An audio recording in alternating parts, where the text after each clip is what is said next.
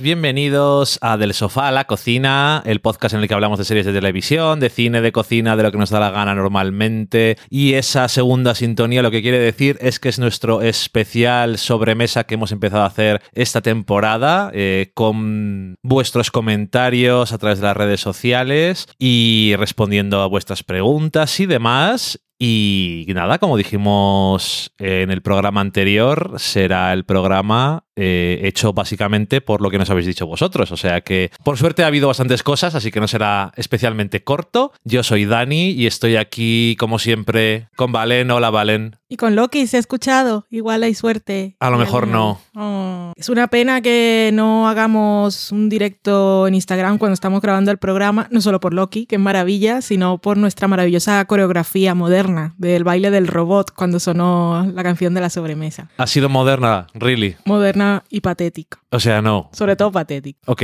Pero estábamos ahí dándolo todo. Tú, tú, tú, tú. Loki, mi amor. Hola, Loki. ¿Por qué ahora que te estoy invitando no dices nada, mi amor? Loki. Loki. Siempre que quieres, no hace nada. Ya lo sabes. Estás invitado a participar, Loki. Te echan de menos. Como cuando está maullándote y volviéndote loca y le apuntas el móvil para grabarle un vídeo y se calla. Nunca hay pruebas. Es como el el de los dibujos, el que tenía la hermana y siempre le iba a grabar y ya no pasaban cosas. Que cantaban una canción en Better, en Better Things en esta temporada. Phineas y Fer. Eso es. Lo mismo, ¿no? Que le pasa siempre a la hermana. Sí. Que cuando avisa ya no. a su no hay madre, pruebas. mamá, Pues Phineas y eso. Fer están haciendo no sé qué. Y dicen, no, no, no hay nada. Eso es Loki. Te equivocas. Los dibujos, tan bella. Los dibujitos. Vale, pues dicho eso, vamos a empezar entonces con vuestros comentarios y vamos a empezar por Twitter, que tiene unas cuantas cosillas y luego pasaremos por Facebook, por Evox y un correo que nos han mandado a nuestro correo electrónico. Valen, recuerda cuáles son las formas en las que pueden contactar con nosotros de todas Uh, formas. Bueno, hace años que no decimos esto. Es fácil, pero bueno. ya que es el programa de la sobremesa, En- es apropiado. En Twitter somos del Sofá Podcast, luego en Facebook y en Instagram somos del Sofá a la Cocina y el correo es del sofá a la cocina gmail.com y la web es del sofá a la cocina.com. Donde pueden encontrar además todos los... Pues haber empezado por ahí. Eso. En fin, pues eso, empezamos con Twitter en este. Por cierto, es nuestro cuarto programa de la temporada y el 267 contándolos todos, que además es el programa que grabamos justo cuando acabamos de cumplir hace unos pocos días nuestros ocho años como podcast, Sí, que se dice pronto, ocho años grabando un podcast. Está bien. sí. No te gusta pensar en el paso del tiempo normalmente, yo lo sé. No, estaba pensando en cuánto tiempo tardabas en decir ocho años, ¿Por qué cuánto tiempo tarda en decirlo? porque se dice pronto. Estaba tomándolo Ah. literalmente. Socorro. Bueno, empezamos diciendo, como había bastantes comentarios, así un poco en general, muchas gracias a todos los que nos han felicitado por esos ocho años de podcast. Y también de paso, eh, gracias por recomendarnos cuando alguien dice, oye, mm, algún podcast que esté bien. Y dice, ah, pues a mí me gusta este de estos dos atontados. Está, os lo agradecemos mucho. Me gusta que pongas la voz así tonta para el que pregunta y no para el que contesta. Porque el que contesta es uno de nuestros Correcto. escuchantes. Eh, también gracias por todos vuestros comentarios sobre el programa especial de Euforia, que sí, fue en agosto, pero bueno, estamos a finales de noviembre grabando y se pondrá el programa el último día de noviembre y estamos respondiendo a cosas de agosto, pero bueno, es lo que hay. Hemos dicho que lo íbamos a hacer así. Aún así, muchas gracias, porque nos gustó mucho hacerlo y nos gustó mucho Euforia. Me gusta. Mira, más cosas. Eh, Rodrigo Alfonso, que es arroba hrodricalfons, nos, pregu- nos dijo, escuchando el episodio donde mencionan eh, de pasada Joker, es curioso que en los países de habla no inglesa a Phoenix lo ponen nombre como Joaquín, mientras que en Estados Unidos lo presentan como Joaquín, como usamos el nombre en España e Hispanoamérica. Eso que es esos comentarios que siempre me hacen gracia. No sé si hablamos de esto con tu hermana cuando estuvo en un momento. De Me quiere sonar. De Joaquín. Lo de cómo sí, Creo que sí. me quiere sonar. Igual fue porque, no, el mensajes del 23 de agosto. I don't know. No lo sé. Bueno, en cualquier caso, que sí, ¿no? Es Sí. curioso. Si allí le llaman Joaquín, se llamará Joaquín. Claro. Como tú me decías, no es Joaquín. No, que esa Esa- con gorgoritos es de España. Y además es una cosa que, como otras tantas pronunciaciones españolas, en Estados Unidos les cuesta bastante. Como decir paella Para ella no está complicado, pero, Ya, pero la- eso no- la eso- J eso nunca lo entenderé. Es innecesario, la verdad. y la Z ahí muy dura también, yo creo. es que están, están menos acostumbrados a escuchar el español de España. Ya, de todas formas, eso es cierto.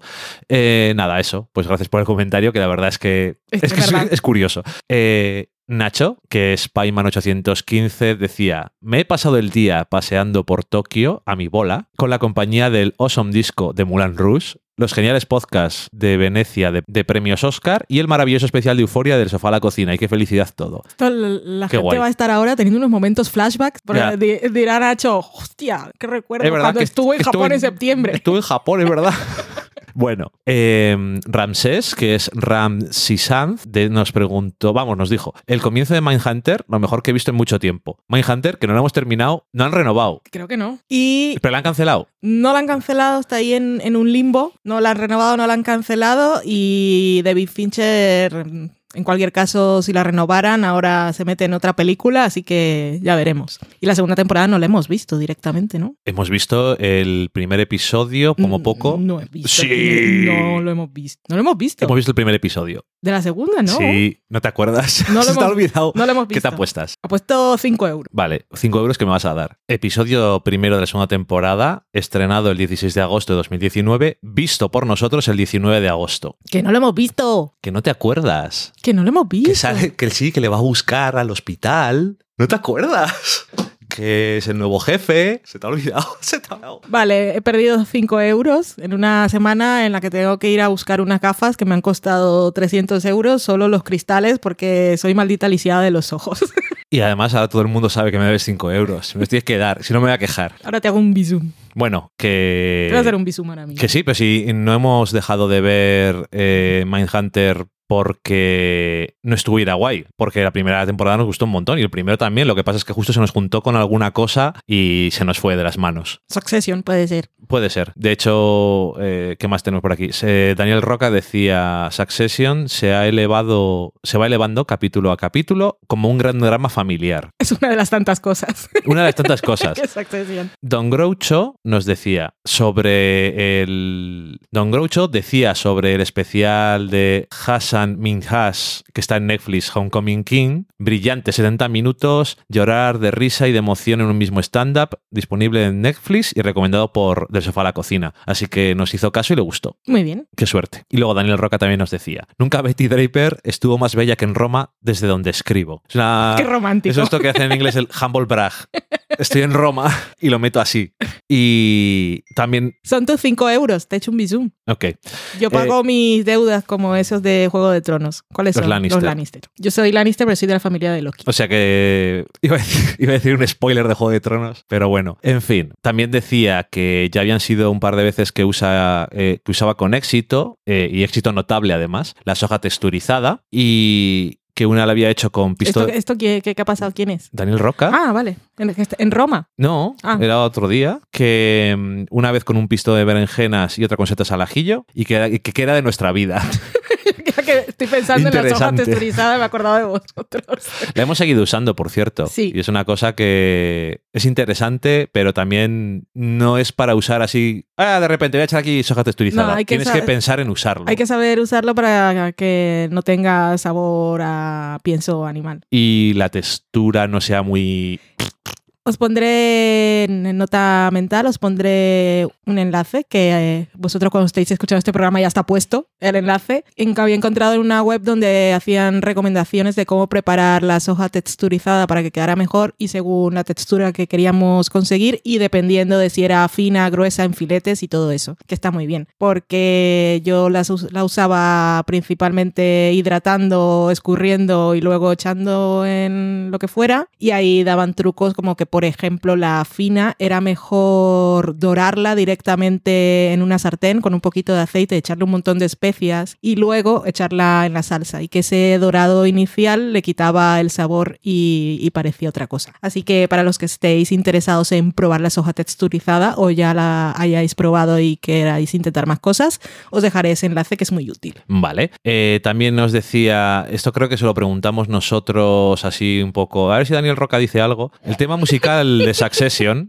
Mm, mm. efectivamente es mágico. Yo tengo alguna clave, pero hay algo que se me escapa. Y lo que ya es flipante es el tratamiento del tema a lo largo de la serie. Me recuerda mucho al tema de Schubert de The Good Wife en las últimas temporadas. Intentaré hacer un hilo sobre esto cuando tenga un rato. Y yo creo que no lo ha tenido. Si lo has tenido y se nos ha escapado, Dínoslo, por favor. Y si no, que sirva esto de recordatorio porque me interesan los beats de Succession.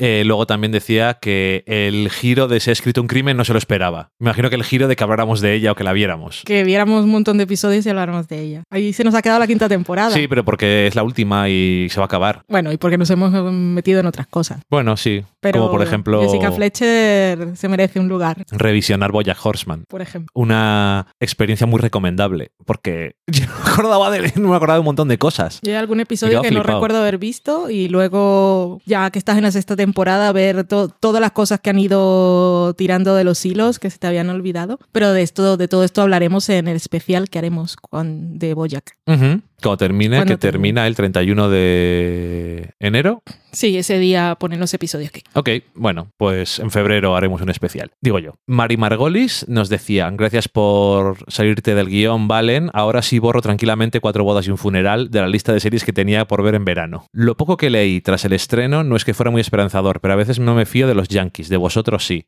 Cuanto menos se hable de esa serie, mejor, pero Sí, fue bastante bluff. Ya la he olvidado. Bueno, es de esas que se te olvidan. Estás viendo y. Ya se te ha olvidado. ¿Y este quién era? Em, también decía, pues nada, lo habéis conseguido otra vez. Os veo tan entusiasmados con Succession que me hacéis añadirla a mi lista de pendientes. Y decía, me hace gracia porque ahora mismo estoy como vosotros decís que estabais antes de verla. Otra serie de ricachos, no sale tampoco así nadie conocido, aunque no sabía que salía la madre de Rectify. Personajazo y segunda temporada, maravilla, maravilla. Ay, Jerry. Eh, Fernando Arriaga, que es Sprocket82, Pero la ha sacado de la lista de pendientes, porque en la lista de pendientes todos tenemos un montón de cosas. Ya te digo. Decía, me han dado muchas ganas de ponerme con Succession, a ver si el fin de que viene la empiezo. Genial el programa, echo de menos que vuelvan a darse libertad de algunas cosas con spoilers. Lo pensé con Unbelievable, y esa llamada final era necesaria por nuestra salud. Sí. Correcto. Lo era. Y lo que haremos con esto de hablar con spoilers, yo creo que será buena idea eso de hacer especiales. Especial euforia, especial no sé qué. Y así la gente que ha visto la serie puede escucharlo libremente y los que no, pues hasta el próximo programa. Y, y no estamos limitados a, "Ay, es que no podemos hablar mucho porque tenemos que hablar de muchas cosas. El día que vamos a hablar de algo, lo hablamos libremente y genial. Pero vamos en series muy concretas que Sí. pensemos que tengamos algo que comentar. Mm. O que tengamos muchas ganas, de esas que oh, sí quiero decir muchas cosas, pero en realidad no digo nada, pero lo tengo que sacar. Un comentario meta, por cierto, Daniel Roca, que decía, lo de la sobremesa cada cuatro no me hace muy feliz. Bueno, pero aquí está todo sobre mesa, Daniel. Eh, y también decía que hoy mi mujer ha descubierto Crazy's Girlfriend. Ojalá se venga un rewatch completo. Pues, oye, guay. De Crazy's Girlfriend hicieron un especial de estos así con spoilers y más cosas, los de la podcast. Ujú, ok. Eh, Yutan que es Judith Compano, decía a nosotros y a ti, no sé, espero con ansia tu crítica de Mr. Robot. O la que hace. Es que me he quedado con lo del robot. Me siento un poco tot de Bojack Horseman. Bueno, de todas formas, cuando termine Mr. Robot, comenta- la comentaremos, porque la estamos viendo la, la temporada. Muy bien la temporada. Hmm. Muy bien el séptimo episodio, muy bien el quinto, muy bien el cuarto. A mí el cuarto me gustó ese que están perdidos por el bosque. Me sorprendió Sí. el final. Eh, Lord Zagel, es que me, me estoy riendo por anticipado porque aquí no están las fotos, pero Te estás riendo solo. Sí, eh, había preparado jams con la receta nuestra, pero había duplicado el tiempo de gratinado. Y Mm. decía, hashtag Lord Consejo, don't. Se veían un poquito, Ay, un poquito tostadas. Y decía luego, otra foto, tarta de calabaza, receta del sofá a la cocina, no se me ha quemado y yo que sé, como que me falta algo. Lo echaba de menos. El tostadito, el ahumado. El requemadito. Eh, Daniel Roca decía qué pedazo de preciosidad la película Retrato de una mujer en llamas. Recomendado, nos la recomendaba a nosotros y a Red Room Blues, que es Carlota, y ella decía que la, la tiene muy, pero que muy pendiente, a ver si no la quitan de la cartelera para cuando vuelva del rural. A nosotros no, no sé si nos la quitaron o nunca llegó, porque cuando lo dijo dije, "Ay, mira, voy a ver si está. Y no estaba y nunca estuvo, pero no sé si habría llegado. Así que ya la veremos cuando la estrenen por ahí. Y Carlota, por cierto, tiene ahora un nuevo podcast que se llama La Ilusionista. Si sois fans de Carlota, que deberíais serlo, eh, está muy, muy bien. Lo pondré en los enlaces, ya lo tenéis en, los- en los enlaces. Espacio-tiempo. Es socorro. Eh, Alana Farra nos decía: Veo Sorry for Your Loss en mi móvil. Ha dicho celular. En mi celular. Respeta el idioma de la gente. En mi celular y los subtítulos en español van perfectos. Maravillosa serie, me ha llegado muchísimo y me identifico con Matt, el marido fallecido. Mira tú. Además es profesora. Eh, Está esto, mucho. esto lo dijo, de todas formas, esto lo dijo antes de que ha, había muchos episodios después. Me gustaría saber qué opina de si se identifica con Matt después de todos los episodios. Bueno, que ha igual se habido. identifica por algo en concreto. Bueno, que nos lo diga. ¿Tú con quién te identificas? Con nadie. ok. Porque no. No sé. No, no me veo reaccionando como ninguno de los personajes en general. Quizás más Jules, Ok. yo creo. No lo sé, seguro. Yo tampoco me veo en ningún personaje, me caen genial todos, pero creo que podría ser, llegado un momento, no tiene que ser todo igual, pero mi tipo de reacción podría ser más Dani. Ok. Em, ¿Qué más? Mari Margolis también decía que, hola, abandoné de hacer después de la tercera temporada porque acabé odiando muchísimo a Noah, pero tengo ganas de escucharos con spoilers sobre el final de la serie. ¿Vais a hablar de ella? Es que acabo de leer por aquí esto, esto de aquí y estoy what the fuck. Esto de aquí era un enlace de una cosa de fuera de series que habías escrito tú Hmm. y decía, bueno, así para aclarar, me spoileé sin querer el final de la tercera, era- me spoileé sin querer el final de la cuarta temporada el año pasado haciendo zapping en televisión. Hashtag de Perdidos al Río. Eh, yo no la he visto más que de repente cuando estabas tú viéndola y llegaba yo, porque tú la has visto por trabajo. ¿Viste el mejor episodio de la tercera temporada, que es el episodio de humor? Eh, Entre es- Noah y... ¿Cómo se llama? Bueno, Pacey, no me acuerdo el nombre del personaje. No hay Pacey. Eh, yo tengo que decirte una cosa. Me reí como de hecho nunca me he reído con The Affair. Fue muy divertido ese Porque es una serie muy dramática. Y eso me pareció. Bueno, lo que viene después es muy dramático. I know, pero Y el Mar- trozo, el trozo ese es muy gracioso. A Mari Margolin le digo que si siguió la serie en algún momento y le interesó y quiere ver algo, que la quinta temporada se la salte, pero que aunque se haya spoileado al final de la cuarta, los dos últimos episodios está muy bien verlos. Y bueno, ya que Es no. que yo me puse con hype porque la, cuarta la tercera temporada me gustó. La cuarta, ¿de qué estoy hablando? De la, La cuarta. cuarta. Sí, eh, lo que le he recomendado es el final de la cuarta. Y la cuarta temporada me gustó, que la vi porque la quinta era la última y porque fuera de series no la ve nadie y me cojo esas series. Bueno, y el momento ese que vi yo es de la cuarta. de la cuarta. Correcto, vale. Eh, así como no vamos a hablar de ella, porque yo tampoco lo he visto mucho, y cada vez que he visto un trozo que estabas viendo tú de la quinta, digo, ¿esta qué serie es? Ujú. Danos un, un resumen. La quinta temporada no te ha gustado. A mí no me ha gustado nada la quinta temporada. Bueno, mis personajes, mi personaje favorito de la quinta temporada fue Whitney, que eso no quiere decir con esto os digo todo, sino que me sorprendió mucho la evolución del personaje que tuvo Whitney. Y para mí ella fue lo mejor de la temporada, seguida por... Es que se me ha olvidado ya, se ha acabado la serie y se me han olvidado los nombres. Pues el nombre de la madre de Whitney.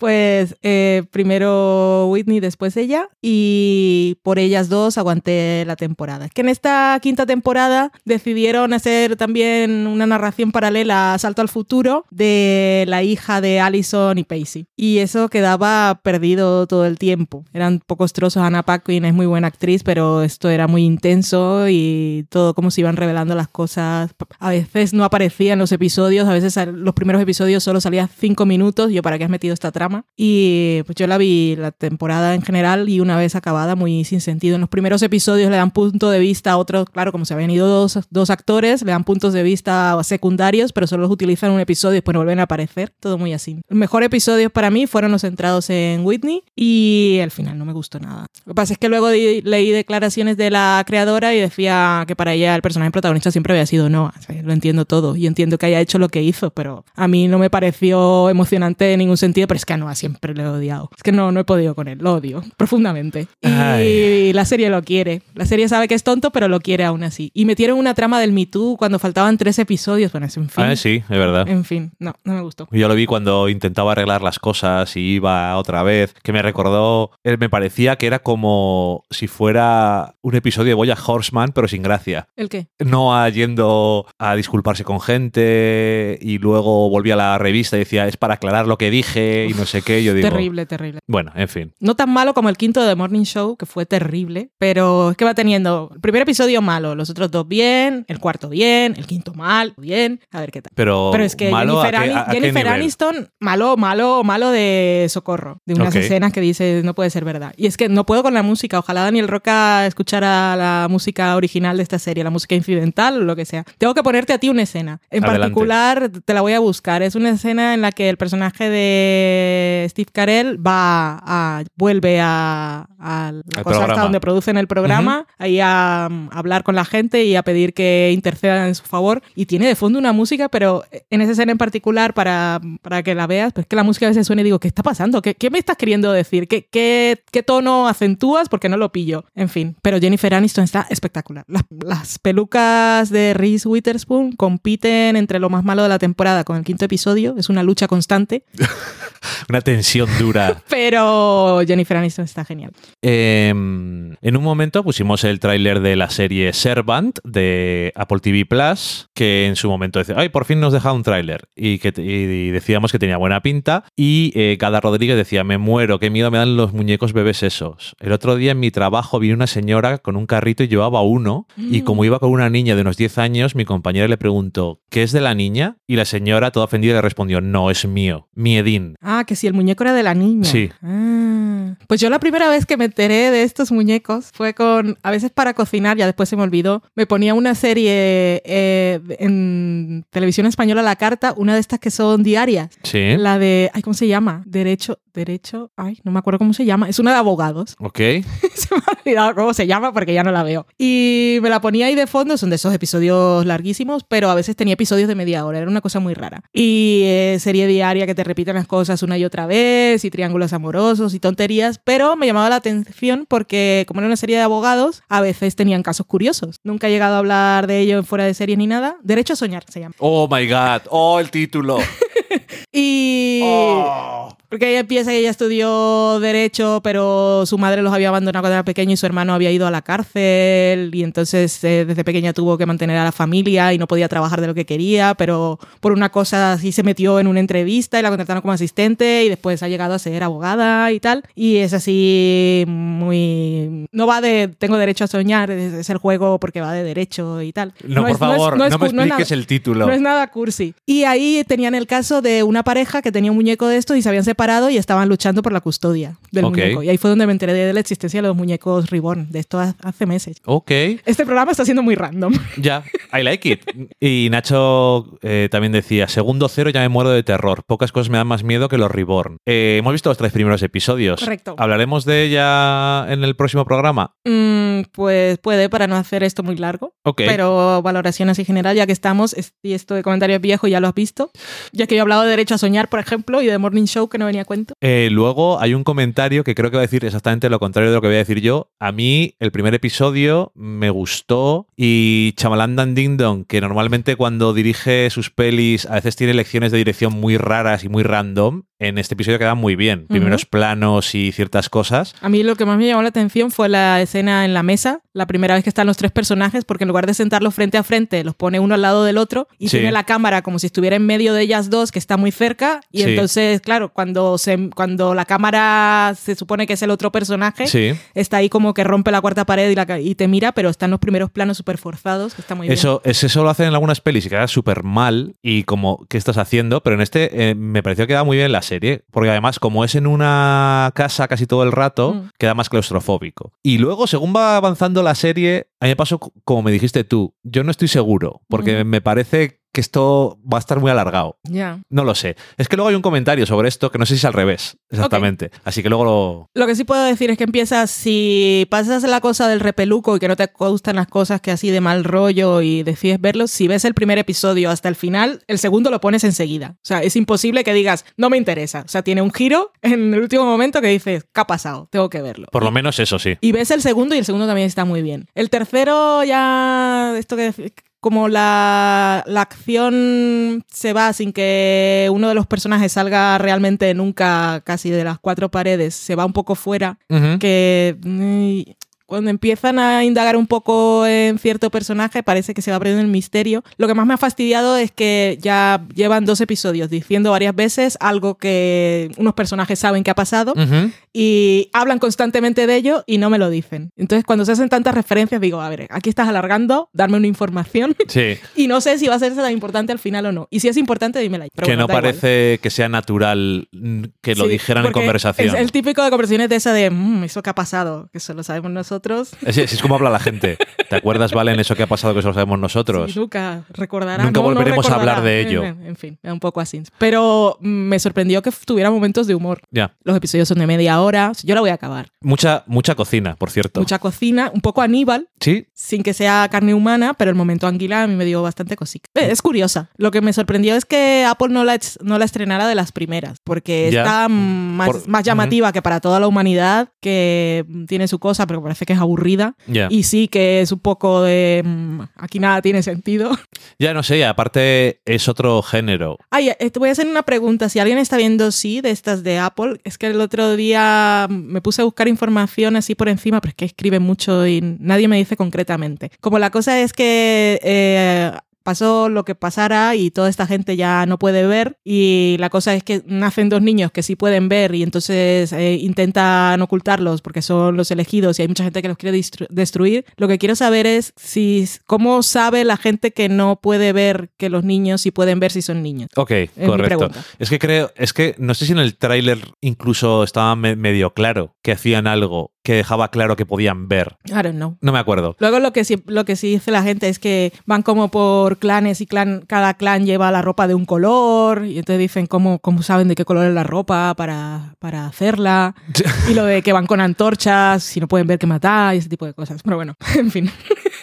Ya, es que, bueno, en fin, eh, otra serie. Daniel Roca decía, estáis viendo Miss Fletcher, está bastante bien. Y tú decías que has visto los tres primeros por trabajo, pero no podías con la serie porque no soportabas al hijo. Y Daniel te decía, no me extraña, pero algo pasará con él, supongo. Ella me F encanta. Y en casa estamos este año de Empty Nest. Oh, Eh, es que ella... Catherine Hahn. eh, que, Diosa. o sea, da igual donde salga. Da igual lo que haga. Siempre. Todo lo mejora. Siempre. O sea, es una cosa. Yo lo sab- no sé, siempre que la he visto en una serie, hasta cuando no sabía de series, como salía, por ejemplo, en Crossing Jordan, era una secundaria. Crossing Jordan no la vi. Y igual porque te parecía adorable igualmente. Tiene una cualidad muy extraña, en- incluso en la serie esta de Amazon. Transparent. No, la otra. ¿Cuál? ¿No salía ella? La Ah, que estaba no. basada en el Ah, libro. En el libro. Ah, I Love Dick, sí. Esa de Amazon, ¿no? Sí. Bueno, ese y que no estaba de muy bien la Romanoff, el serie. mejor episodio es porque salía ella. Sí, es que todo, no sé, tiene una Sí.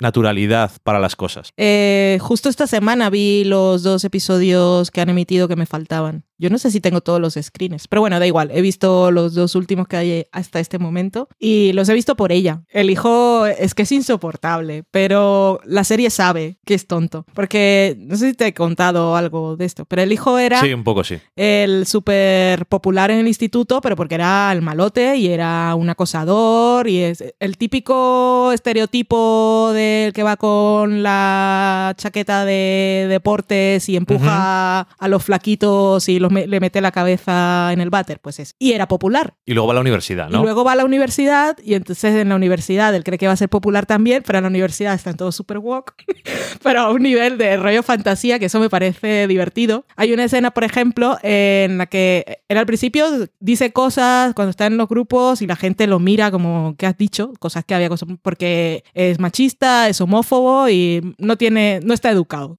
no, en fin. Eh, y... mm, No está deconstruido, era lo que iba a decir. Y hay una escena en la que la típica de cafetería, que está así, dice, no sé en qué mesa me voy a sentar, y ve la mesa de los chicos que van con la chaqueta de deporte, y dice, "Ah, pues esta es la mía, y se sienta con ellos, le dice, hola, ¿qué tal? Y dice, sí, siéntate, tal. Y se sienta, y entonces ellos están hablando de un tsunami, y él dice, ah, sí, como aquel vídeo de YouTube de uno que iba en una tabla de surf en un tsunami, dice una tontería, y los otros están hablando del cambio climático. Entonces lo miran como has dicho una estupidez, pero te escuchamos, has dicho una tontería, te ignoramos y pasamos de ti. Y siguen ellos con su conversación y él se queda así como, que no sé, no sé qué es lo que pasa, no sé qué es lo que hago, qué estoy haciendo mal, Ok. ¿por qué no soy popular? Pero es súper tonto. En fin, Miss Fletcher, bien, la acabaré. Creo que son siete episodios solo. Ah, ok. Bueno, aparte de eso, eh, cuando dijimos, bueno, el próximo programa es de la sobremesa, si no nos preguntáis nada, no hacemos nada.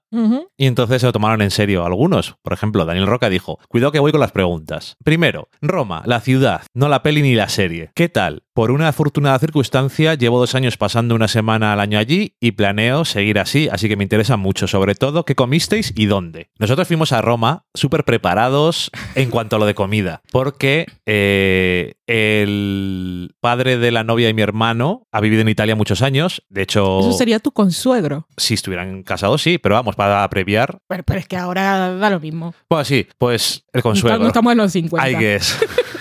Bueno, pues eso, que no es de Italia, pero estuvieron viviendo mucho tiempo. De hecho, mi cuñada nació en Italia. Correcto. Y entonces preguntamos sitios y tal. Y nos dio, nos dio una lista y al final no podemos ir a ninguno. Pero si quiere Daniel Roca o cualquiera, se lo podemos compartir, porque es una lista de local. Sí, sí, es, es una lista buena. Eh, eso sí, bueno, entre eso y otras circunstancias bastante malas que tuvimos en Roma, aparte del tiempo y otras cosas, eh, no pudimos hacer mucho de lo que nos hubiera gustado. Sin embargo, por lo menos podemos recomendar un sitio de comer.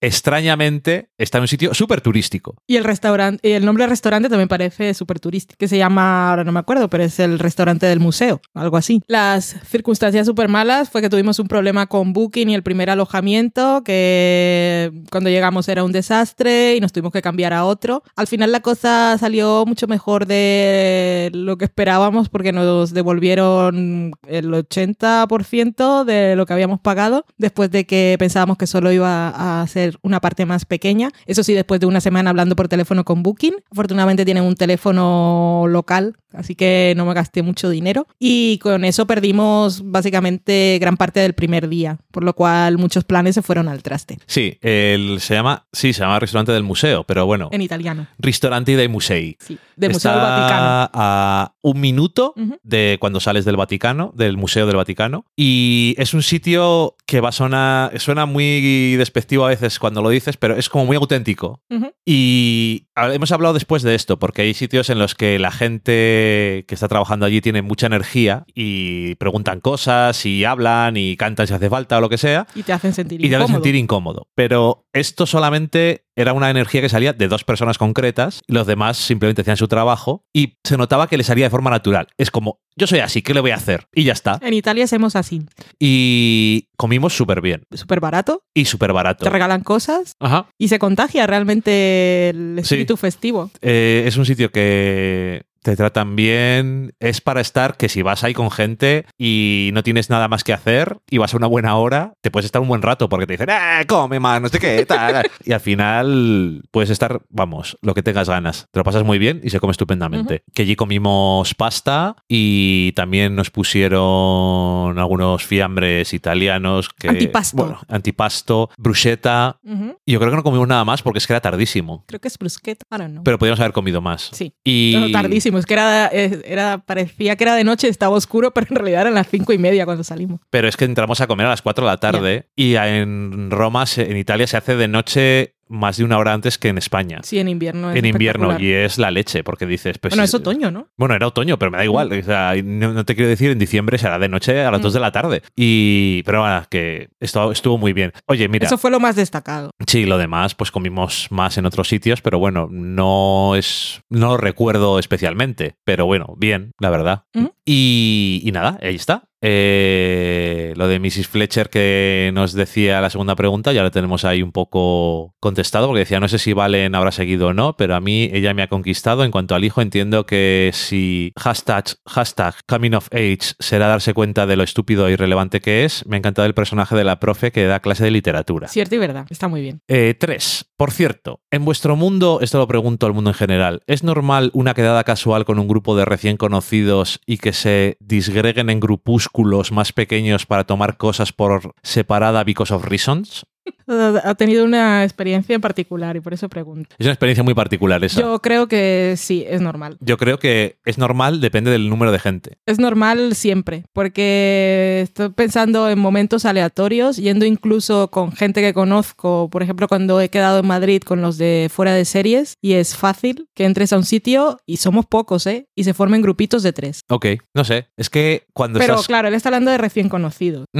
Ya, eso no es un poco más así, porque no tienes la confianza de que cuando te pones en otro grupo no quiere decir que estás ignorando a alguien, sino simplemente que estás hablando con otra persona. Es que no... No lo sé. Claro, tendría que darme un poco más de información. Sé que es algo molesto, pero también veo que es lo normal que puede pasar. Porque es un grupo grande, al final depende de cuántas personas seas, pero nunca puedes hablar con toda la gente.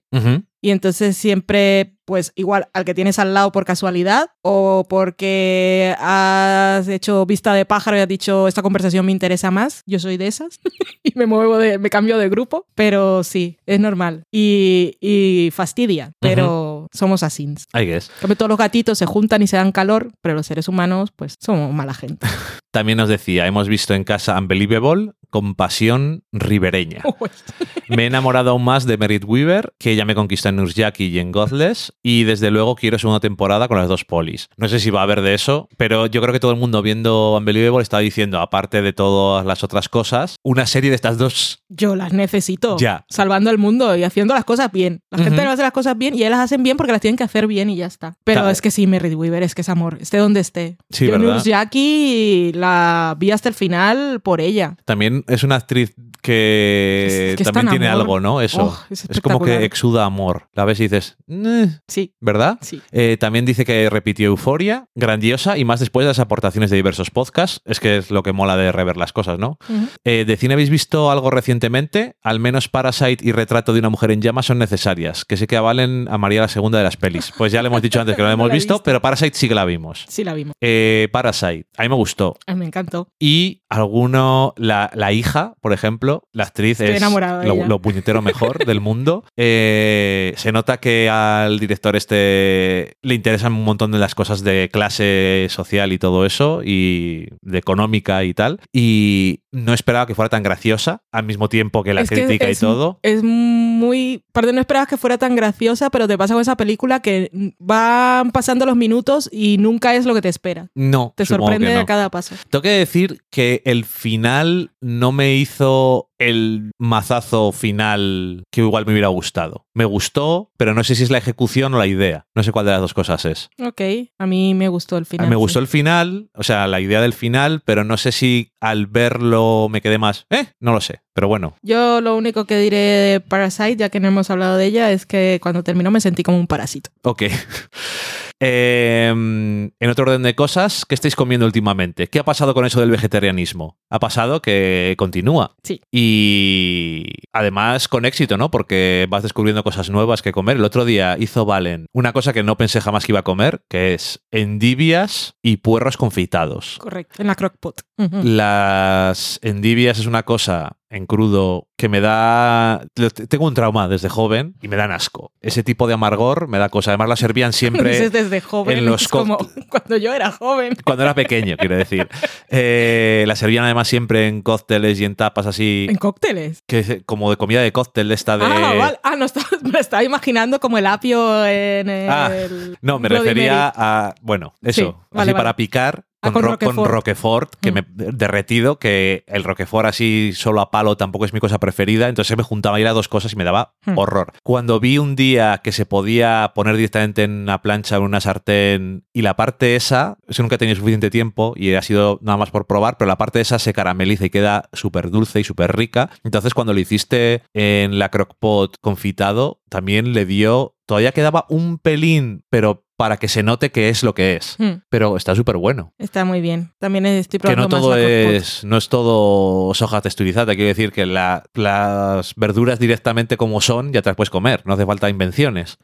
Pero también descubrimos el otro día el jackfruit, Sí, lo del jackfruit. Que es una fruta enormidad que luego te, te la, venden, te la venden en conservas, que no es muy barato, pero es que es muy curiosa porque como no tiene un sabor muy fuerte y tiene, es un poco dulzón, que yo no la he probado cruda, la he cocinado como me han dicho, pero lo que he leído, eh, la nota de cata que parece un poco piña. Ok.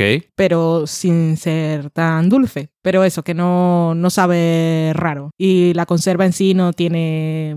No es, Sí. no es vinagre, es salmuera, pero no es salado. Anyway, que la textura cuando lo preparas es un poco cerdo, que es muy curiosa. Y sirve para como muchas como cosas. un poco. O sea, cuando lo haces como si fuera para hacerte un taco de Mm. cochinita pibil o yo qué sé, Es muy curioso. es como si fuera. Cuando tengo tiempo pruebo más cosas, si no, pues es simplemente verduras y buscamos algo de proteína. Lo que sí tengo que probar más es el tofu, Ujú. que tengo ahí uno congelado que me eh, había leído que tenía congelarlo tres veces y luego escurrirlo y entonces luego tenía la textura buena, pero lo congelé tres veces y no lo he sacado para cocinarlo Ok. porque no he tenido tiempo. Es que el tofu bueno. te da pereza porque lo has probado muchas veces y no te ha ¿Te convencido. acuerdas que lo, probimo- lo probamos en el que era tailandés? Que la última vez que fuimos a Madrid, tailandés. ¿Era tailandés? Sí. ¿Era tailandés? ¿O No me acuerdo. Sí, era tailandés. Que no habíamos probado tailandés. Que está por ahí por tribunal. Si Sí. a alguien le interesa que nos pregunte. Y nos pusieron uno que era tofu fresco, pero es que lo cortabas y parecía panacota. O sea, Sí, en realidad no sabía salsa- nada porque era tofu fresco y tenía un chutney. Salsa de cacahuete. Sí, y cacahuete y chutney y tal, y lo que le daba sabor era la salsa en sí, pero es que la textura era, parecía una panacota. Era- Estaba buenísimo. estaba muy- Pues eso. eh, Aquí se habla de todo este programa. Seguimos comiendo eso. Eh, Sally Sparrow, que es seriadicta, decía: Enhorabuena por el aniversario y gracias por estos ocho años de programa y por seguir ahí, que no es poco. Eh, aprovecho para dejar una pregunta. Ya que todos los medios están con las listas de lo mejor de la década y vosotros lleváis casi una con el podcast, me gustaría proponeros que cada uno haga su top 10 de las series de 2010-2019. El criterio y reglas lo dejo a vuestra elección. Socorro. Yo estoy con las listas que me vuelvo loca, porque Tú en has fuera tenido, de has tenido que series... hacerlo ya, ¿verdad? En fuera de series estamos con las listas de 2019 y las listas de la década, y, pero aparte son de que tienes que poner el top del 1 al- o del 10 al 1 y ponerle puntos y yo, mi primera regla es no, no puntos. Las Ujú. series y ya está. Es que me pongo enferma. La mejor conclusión que he tenido con todo este- todas estas listas que he hecho es que la década ha sido maravillosa en cuanto a series, muchísimas, muy buenas y diferentes a lo que se había hecho antes y el 2019 también. Eso me parece fantástico porque ahora me dedico profesionalmente a escribir sobre series y digo, hay muchas cosas de las que hablar, hay muchas Guay. cosas que ver y es todo maravilloso. Y como aficionado a las series es que puedes ver un montón de cosas que están bien y no tienes por qué ver cosas que se estrenan. El primer episodio no me gustó, pues pasa otra cosa, sin culpabilidad, si no pasa nada. Ujú. Yo que no estoy acostumbrado a hacer listas, eh, yo que sé, tenía es el horror. 29 series y con el criterio de que la serie tenía que haber empezado en 2010. No venía de antes y se acabó en No la es década. Breaking Bad. Esa es nada. Que ese, ese es mi criterio personal, pero es que luego cuando haces, por ejemplo, en fuera de series que hacemos el de la redacción, y entonces yo tengo mis propias reglas y otros tienen, o sea, la regla allí era que hubieran emitido la mitad de sus temporadas por menos, por lo menos, entre 2010 y 2019. Ok. O sea, que entraban Mad Men y Breaking Bad. Pero yo tengo mi cosa es, los que vengan del futuro, cuando se pongan a estudiar la segunda Claro, década ¿qué- del qué es la siglo, década? Claro. y se pongan a estudiar y dicen, pues eran las mismas series de, de la década anterior, igual no hicieron tantas cosas buenas, nuestra década es maravillosa. Claro, es que por eso quiero decir, cuando hablas de. No tiene por qué no ser cierto que una serie que había empezado antes defina la, la década siguiente, Sí. pero yo creo que es más. Habla más de esa época, las series que comienzan a hacerse en esa Sí, época. Porque, claro, Mad Men, su mejor temporada, bueno, su mejor episodio, casi indiscutiblemente podemos decir que es Suitcase, que es la cuarta temporada, y la cuarta temporada se emitió en 2010. Pero es que Mad Men ya estuvo entre las mejores series de, de la primera década. Ujú. Es una muy buena serie, es una de mis series favoritas, pero es que no puede, si hubiese seguido, el- la tercera también estaría, entonces no puede ser. Ujú. Estaríamos en la- los años de Sally, pues serían seguro mejores que los años de Don Draper, pero no puede ser la misma serie todas las décadas. Tiene que haber una evolución. Correcto. Ahora, los años de Sally sería una serie que yo quería ver. Más que Sabrina. sí.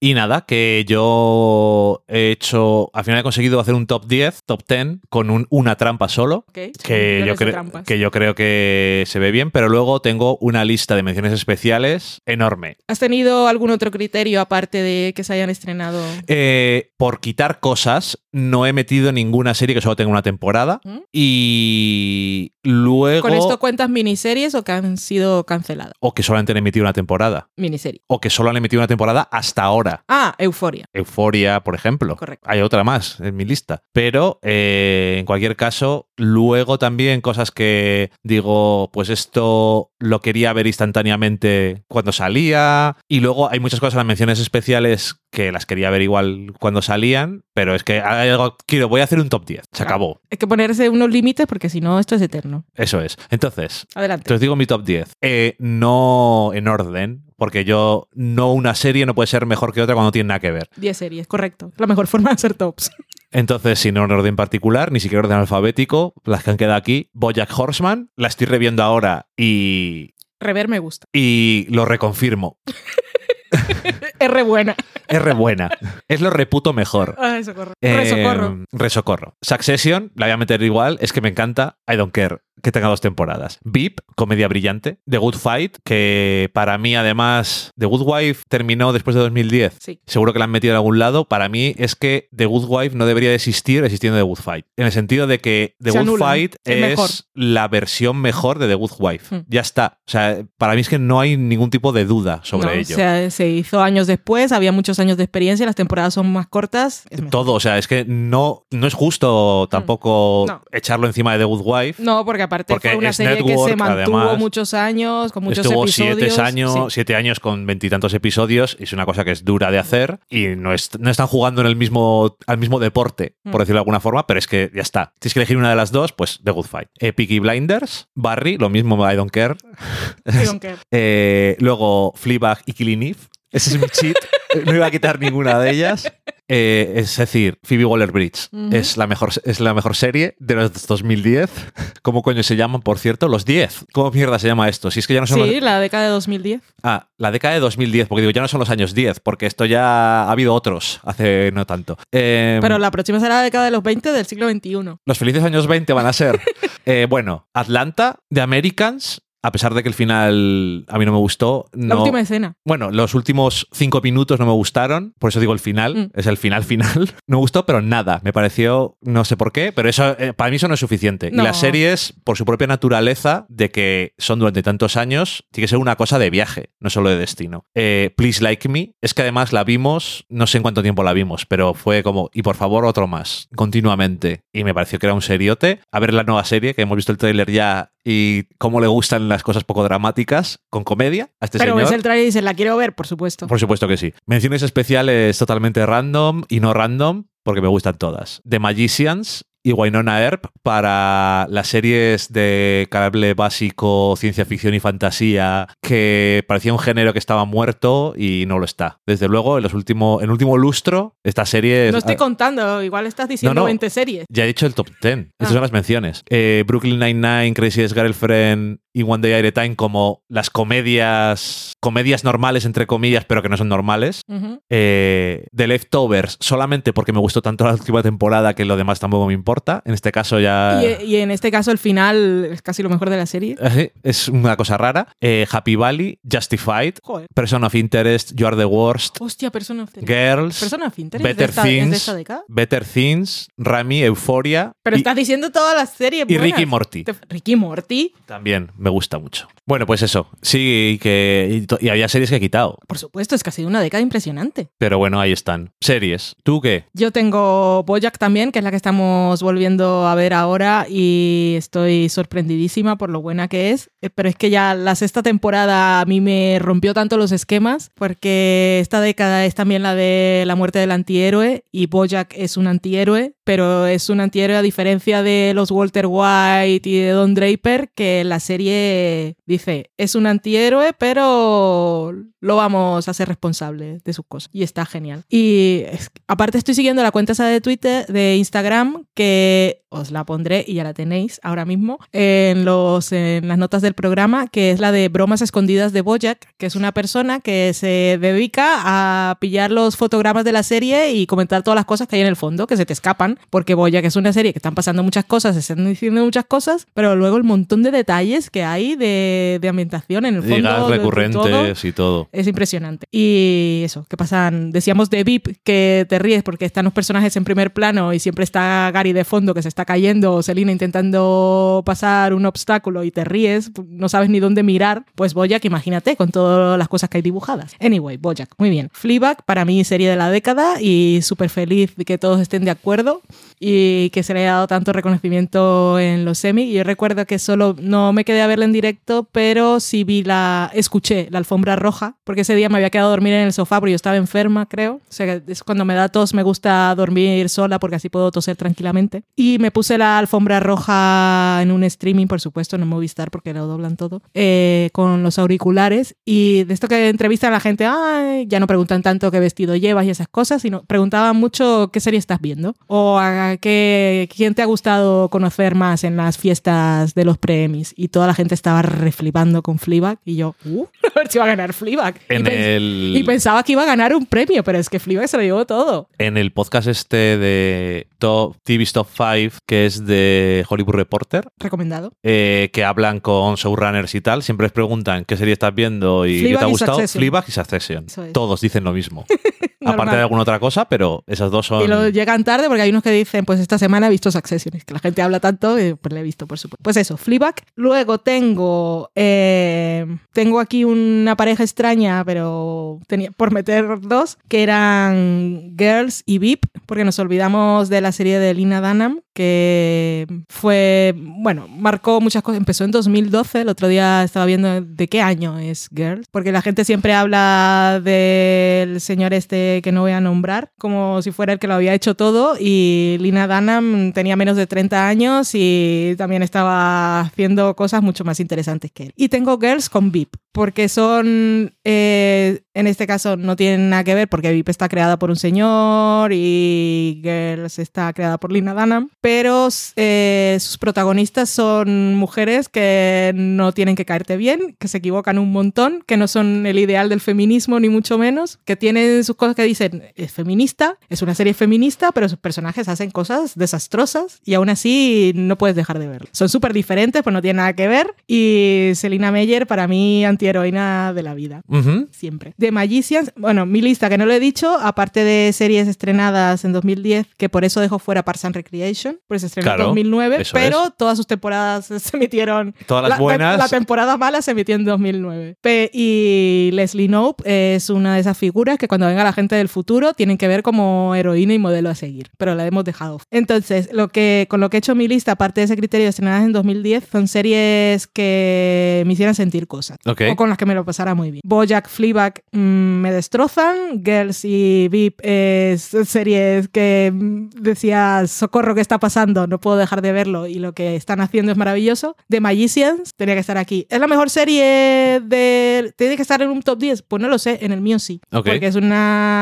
serie que sus personajes evolucionan mucho, hacen muchas cosas, hacen cosas complejas y aparte me toca la patata. Sí, Y a mí cuando las series me hacen llorar mucho o me hacen reír mucho, pues, son cosas que quiero ver, que cuando salen necesito verlas, no puedo dejarla para el día siguiente y si no la pones, porque estamos viendo esto ahora y no estoy viendo el episodio que toca ver hoy. Pero es que no, no es para eso la ficción, para hacerte pensar y sentir cosas. Pues Correcto. ya está.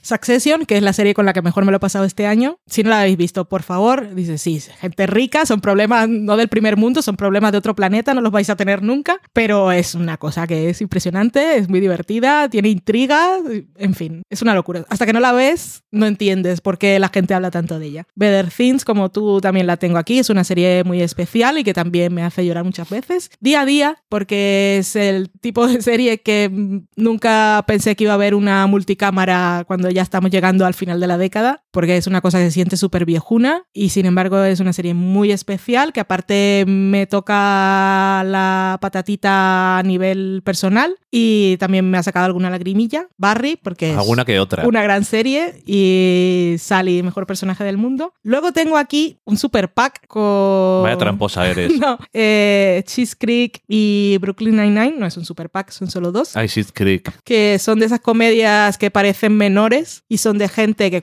ya que no tengo parks, de gente que aprende a quererse y hacen las cosas bien y esas cosas aspiracionales, que estamos en un momento tan cínico que dices, ¿a quién le importa esto? Y, y las ves y dices, qué bonito, pues Ujú. tienen que estar. Eh, y luego está aquí, ¿qué hago en el 10? Euforia. Es que solo es una temporada y puede estar en el 2020, pues esta va a estar en los dos. Va a ser mi Parks and Recreation. Va a Ok. estar en las mejores de esta década y en la mejor de la siguiente. Es que Euforia me ha hecho sentir esta temporada cosas que no me ha hecho sentir ninguna y para mí es serie de esta década, queráis o no. Y luego en las extras tengo, aparte de las que has dicho tú, que tenías Atlanta, tienes Please Like Me, también quería mencionar Insecure, Los 100. Ay, los Insecure Shit Creek y los 100 también se me habían olvidado. Rectify la tenía. Rectify estaba, era de este. Sí. Joder. Rectify también, También tenía habría- también Atlanta. puesto también. Y El cuento de la criada, su primera temporada fue muy importante. Luego ha tenido momentos en cada temporada, pero lo que representó en esa primera temporada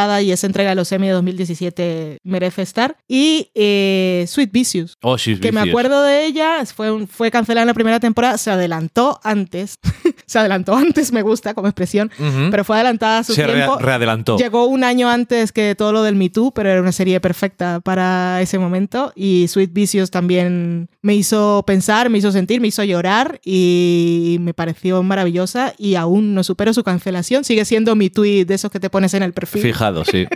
No lo supero, no lo superaré nunca. Así que eso, Y lo- super trampa hemos hecho, hemos mencionado un montón de cosas, pero más o menos. Menos mal porque se me habían olvidado algunas de meter y eh, también me da pena no haberlas metido. Es que cuántas series hay guays. Hay muchísimas. Y, y puedo, podría mencionar más en las extras. No dije nada de Americans, de Leftovers, me lo habías dicho tú, pero es que ha sido una década espectacular. Sí, desde luego. Y luego dice, otra pregunta, un top 5 de las mejores cosas que han pasado en el mundo de las series en estos 10 años, del estilo que nos ha hecho felices del podcast Pop Culture Happy Hour, del que habéis hablado algún día, y gracias por la recomendación. Ahí entra cualquier cosa que se os ocurra. Yo esto ni siquiera lo he preparado porque he dicho, es too much. Cuando estaba haciendo lo de las series, me ha dolido tanto quitar y poner cosas que he dicho, no puedo pensar más, más tops. Pero yo creo que viendo las series que hay, se pueden ver cosas que han pasado buenas. Y sobre todo, y la primera es que con la super ampliación del mercado, nos han llegado una de series, de puntos de vista, oportunidades para creadores, que no habría habido nunca jamás No, porque- hace 10 años. Porque antes, claro, si Había todo era 10 lineal, sitios para hacer series. había y una ahora parrilla, había, ahora- un- había un Excel para meter cosas y no es. había más hueco. No había más hueco. Y ahora hay 200 sitios, 1000 sitios. Y- cuanto más tenga, mejor. Hay que llenar hueco rápido. Por eso dicen lo de es que Netflix pone cualquier cosa, siempre hacen algún chiste. Mm. Pero es que tienen que llenar. Y ahora que les quitan cosas encima a los de Disney, dicen, "Oh, más cosas, por favor, más.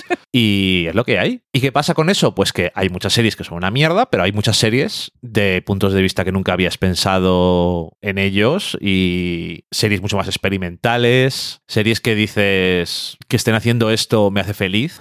Y tengo que decir otra cosa. Ya sé que es una cosa que se ha hecho toda la vida, desde que existe la ficción cinematográfica y de televisión, pero me da la sensación de que por eso mismo de que hay tantas series que hacer, se están haciendo adaptaciones de cosas, tanto de cómics como de libros, y creo que está llevando contraintuitivamente, porque mucha gente piensa que hoy en día eh, la gente no lee, está llegando a mucha gente a leer cómics y libros de cosas que nunca jamás hubieran pensado. Como yo que voy a leer Watchmen. En el último programa dijiste, no saques el tomo que no me lo pienso leer.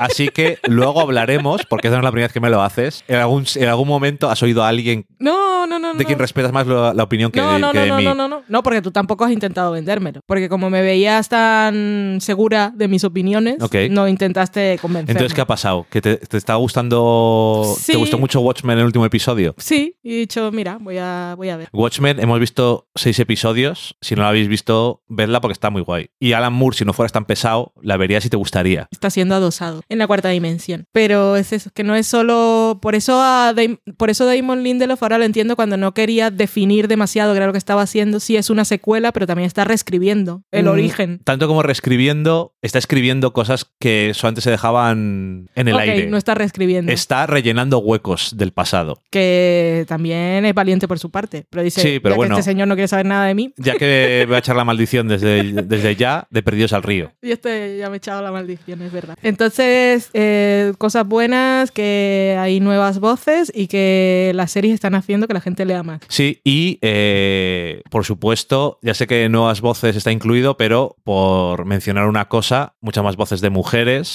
y de sobre todo en Estados Unidos, que es un país tan, en teoría, multicultural y multiétnico, multiétnico, no sé si es una palabra, pero whatever, nos entendemos todos, reétnico, es súper súper reétnico. Eh, en su ficción no se veía tanto y ahora se ve mucho más.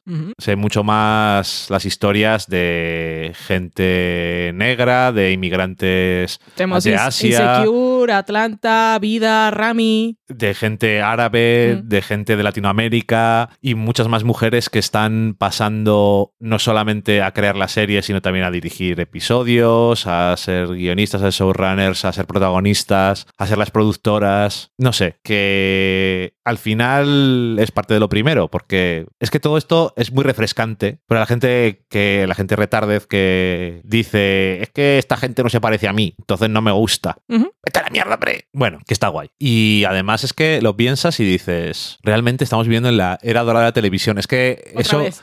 Es que lo decían. Vete a la buena. Ay, hace. Yo qué sé, ya no sé qué. Hace 15 años. Es la Golden Age of Television. Pero es que ahora realmente, o sea, hace 15 años. Pues o será la se, de platino. O cuando se estrenó Los Soprano, no me acuerdo ya, porque hace mucho tiempo. Sí, era, fue con Los Sopranos. Pues, pero ¿hace cuántos años fue eso? Los Sopranos es 1999. ¿Y se 98. acabó en 2006, 2007? Bueno, Sí, esa fue y ahí se estrenó Los, eh, Los Bueno. Sopranos. Mad Men, Breaking Bad. Pues tú dices de 1999 o al 2009, yo creo que no hay tantas series, no me costaría tanto elegir series buenas. Mm. Tengo más claras las series que son, te hago 10 y ya está. No porque no hubiera series buenas, pero creo que de ahora, como hay más, hay más.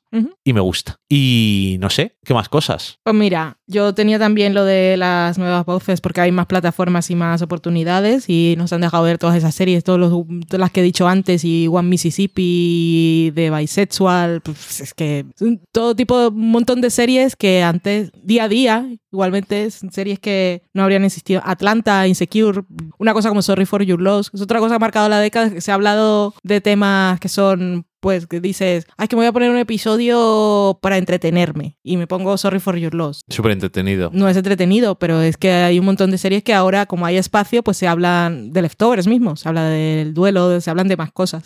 Tenía eso, pero eh, esto eh, a mí me ha sido más o menos fácil sacarlo porque voy a grabar un podcast en fuera de series que es un repaso a la década, las cosas que han cambiado el mundo de las series y me toca a mí hacer la escaleta del guion, que he hecho un poco de cronología. Entonces sacar cinco cosas que me han hecho felices de eso es una cosa que tenía más o menos hecha. Ok, Aparte pues lo de ilumínanos. Nuevas, no, iluminanos no, pero mi punto de vista.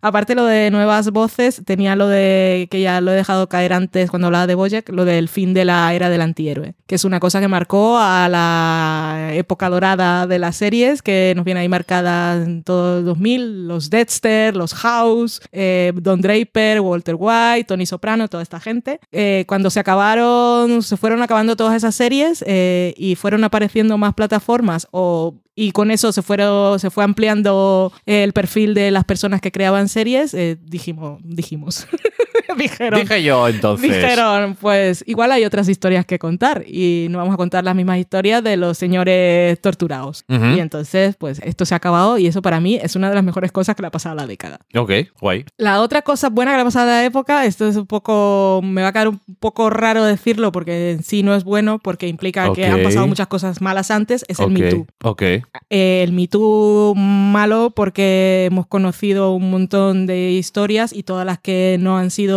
contadas, pero el Me Too eh, ha creado toda una red de apoyo en la que personas que han sufrido abusos sistemáticos, porque era como funcionaba Hollywood desde siempre y cualquier otro entorno laboral hostil, eh, ahora tienen la posibilidad de hablar y de ser escuchado y escuchado. Y el Me Too aparte eh, también ha cambiado la forma en la que se ruedan ciertas cosas y, con esto tengo un sub-ítem que es el del coordinador de la intimidad, que para mí es una de las mejores cosas que le ha pasado a la década, que se empezó a usar en 2018 porque una actriz de The Deuce dijo, yo no me siento muy cómoda haciendo tantas cosas. Entonces, cuando, cuando empecé a escuchar entrevistas de gente que se dedicaba, coordinador de intimidad, ¿quién es? Para que no lo sepa. Pues es una figura que se ha empezado a usar en 2018 y con esto luego decís todas las cosas que se han rodado antes, pobre gente. Es una persona que así como un especialista en cómo manejar armas, cómo montar a caballos, cómo aprender a bailar y aprender una coreografía, lo que su función es eh, hacer de intermediario entre el director y el actor. Primero, establecer pautas de todos los movimientos que se van a hacer durante el rodaje de una escena de desnudo o de simulación de sexo, que no sea nada improvisado. Eh, y luego, si el director quiere volver a rodar o cambiar alguna cosa, hacer, hablar con el actor o actriz, preguntarle si se siente cómodo y,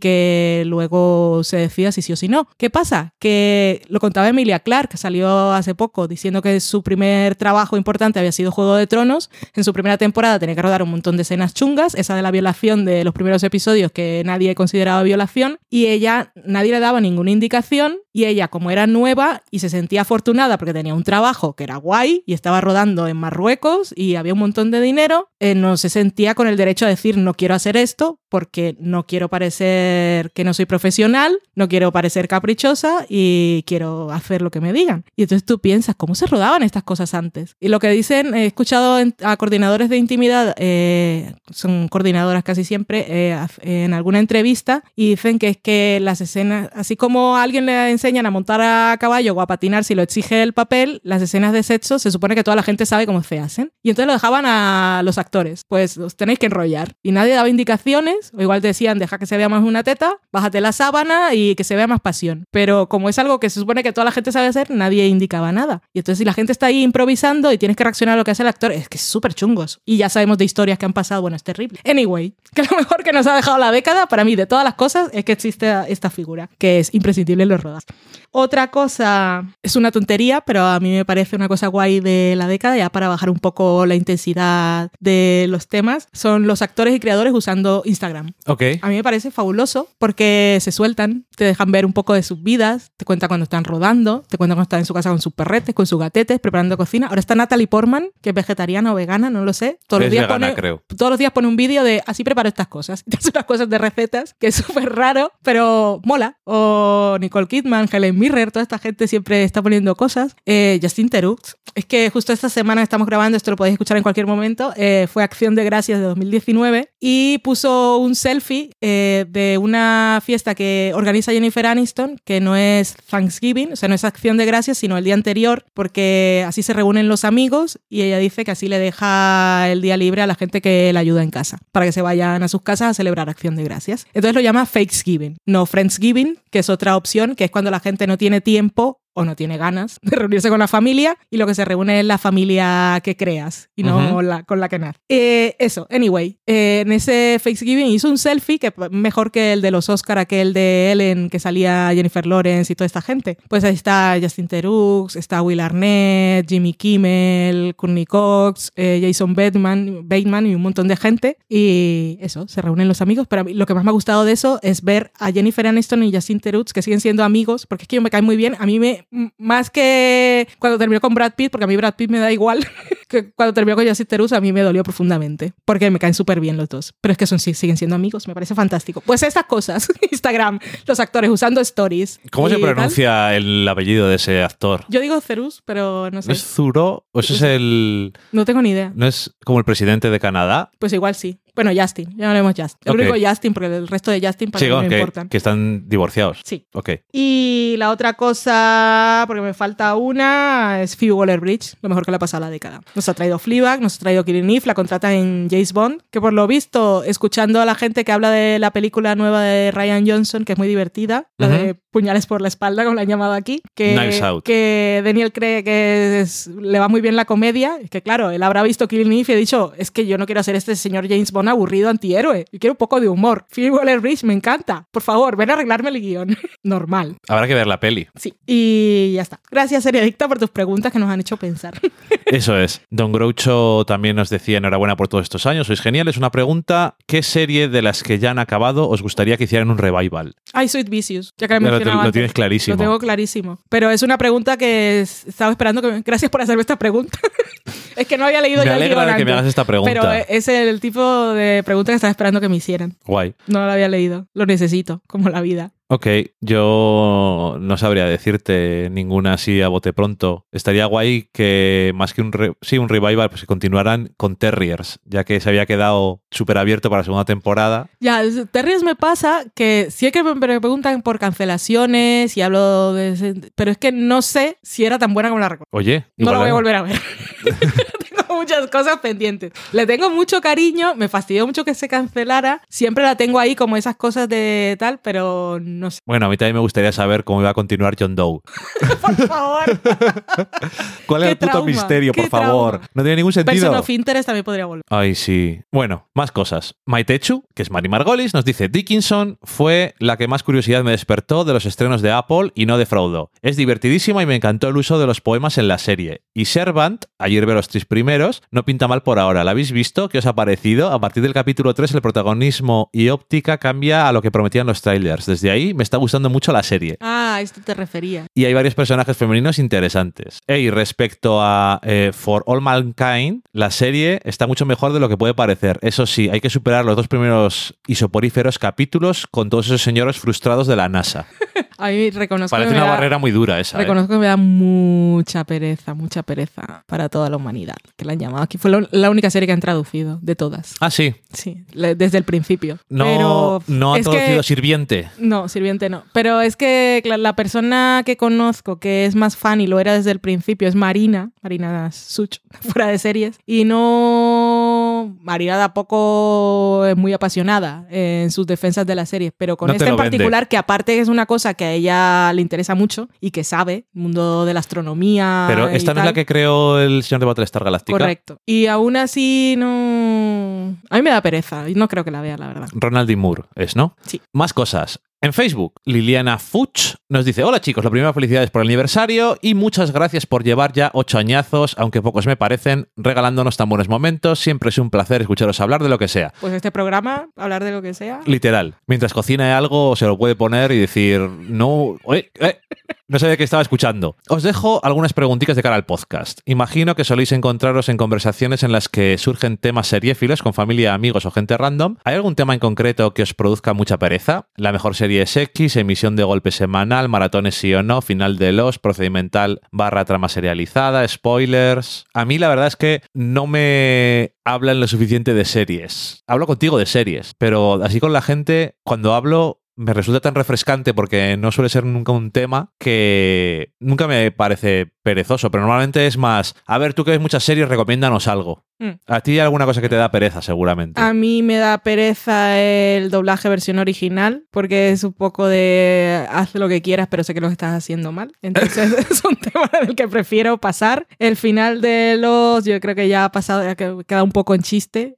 Ha que- pasado al final de los, es de- es- ya ha pasado de moda ya. Sí, no, y ya es como, es de, es de la década pasada, ¿no? El final. Sí, acabó. Yo creo que cuando sale ya es un poco Uh. chiste recurrente y es yo sí, yo no, y el tapón y el perro y... Y la madre que lo parió. Pero lo de la mejor serie es, es típico cuando haces listas, es esta lista como si no, si no tiene Rey, no- Rey Donovan. Entonces cada persona saca es la única serie que le gusta o la que más le gusta y como no está esa en particular, esta serie no tiene ningún tipo de validez. ¿Por qué Rey Donovan? Eh, no sé, es una serie que por lo que veo el grupo de Telegram, por ejemplo, de Furia de Series, gusta mucho. Por ejemplo, ahora cuando hemos hablado de todas las O mejores, todas las mejores, es una obsesión de los de spin spin-off. Todas las mejores series de la década, lo mejor que a la década, y no hemos mencionado Juego de Tronos en ningún momento. Yo Juego de Tronos, que ha sido un fenómeno lo reconozco, pero para mí hasta ahí. ya está. Entonces, Yo- esa podría no ser, lo- es la nueva, será la nueva discusión de los próximos años. El final, la última temporada, que si fue bueno, que si fue no, que si Daenerys patatín y patatán, y es la mejor serie. Yo no la he incluido en mis listas de... Una señora que le gustaba mucho Daenerys y su, per- y su perrita se llama Khaleesi. Ay, tan bella. Todavía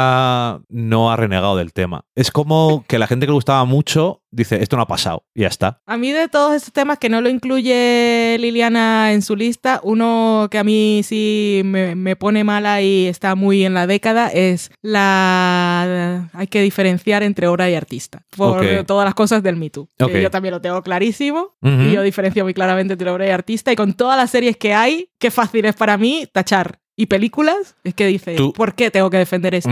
¿Has curado el cáncer? No. ¿Has dado dinero para que ningún niño pase hambre en el mundo? No. ¿Has solucionado el problema de la salud en Estados Unidos, que es muy complicado? No. Por lo que has hecho, lo has hecho y ya está. Y mucha más gente viene después y lo hará mejor que tú y punto. Y pelota. Eh, vale, em, más cosas. Hablando de spoilers, ¿recordáis especialmente alguna serie que ya supierais lo que iba a pasar pero os emocionara igual? Ahí me suele ocurrir con las series históricas, cuando la narración se ha construido bien y sí he conectado emocionalmente con los personajes. Ay, ahora quiero acordarme de un caso en concreto, pero no me acuerdo de ningún caso en concreto. Tú Pero sí me ha pasado muchas Te veces. spoileas series prácticamente a diario. Sí. Porque dices, nunca- bueno, voy no- a trabajar, no voy a ver los titulares. Que yo no digo nada, pero los titulares de Estados Unidos son horribles. Están completamente plagados de spoilers. Si entras a Feedly cada mañana, porque es lo que hay que hacer, hay que ver qué ha pasado el día anterior y los spoilers son pues la orden del día. No me suelen afectar. Lo que intentaba era recordar un caso de una serie en concreto que haya visto, porque haya leído un spoiler que sé que me ha pasado. Sí, Que no la estaba viendo y he leído... Bueno, el- tontería. Eh, pero es el único caso que me acuerdo porque es que como lo he contado varias veces y en varios sitios, siempre me acuerdo, es Dawson Creek. ok. El beso entre Pacey. No lo diré. El beso entre dos personajes que se supone que no eran almas gemelas. Ok. Y yo no estaba viendo la serie y dijo, ¡oh, qué giro!